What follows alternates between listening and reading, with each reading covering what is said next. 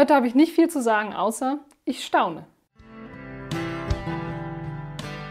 Lena, der Eulenfisch-Podcast mit Lena Beuth. Wo wohnst du? Als Student würde ich ja sagen, überall und nirgends, aber da ja jetzt nicht ein Student gefragt wird, sondern Jesus, vermute ich, die Antwort ist anders. Ist das so?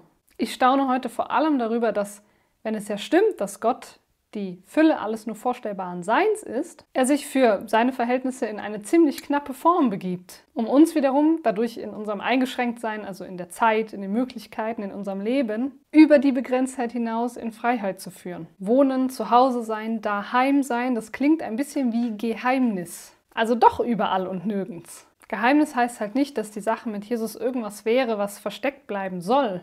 Es ist Beziehung, keine Anschrift, kein Ort, nicht rational zu beschreiben. Kommt und seht, weil er eben weiß, dass man dieses Geheimnis nicht anders finden kann als in einer Erfahrung mit diesem. Ich bin ja auch nicht von einem Kuchen begeistert, nur weil ich seine Zutaten und das Rezept auswendig gelernt habe, also in der Theorie und vielleicht wissen könnte, wie er denn schmeckt.